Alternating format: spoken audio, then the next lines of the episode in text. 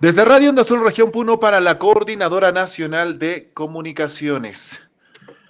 En el centro poblado La Rinconada acribillaron de un balazo a un minero en extrañas circunstancias. Hallaron una persona sin vida en la galería de la Bocamina Siete Maravillas en medio de sangre. Según los mineros que transitaban por la zona, el cuerpo inerte ya estuvo abandonado hace dos días en extrañas circunstancias. En tanto, ayer a la una de la tarde, personal especializado en criminalística de la Policía Nacional del Perú, acompañado por los efectivos de la comisaría Rinconada, procedieron con las diligencias de levantamiento de cadáver de un minero que fue puesto en conocimiento a las autoridades ayer.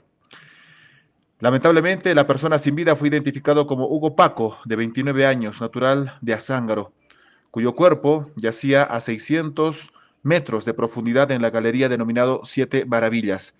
De igual forma, también efectivos de la policía hoy encontraron a una persona sin vida, el mismo que recibió un impacto de bala y por las heridas de consideración fue trasladado de emergencia a la ciudad de Juliaca.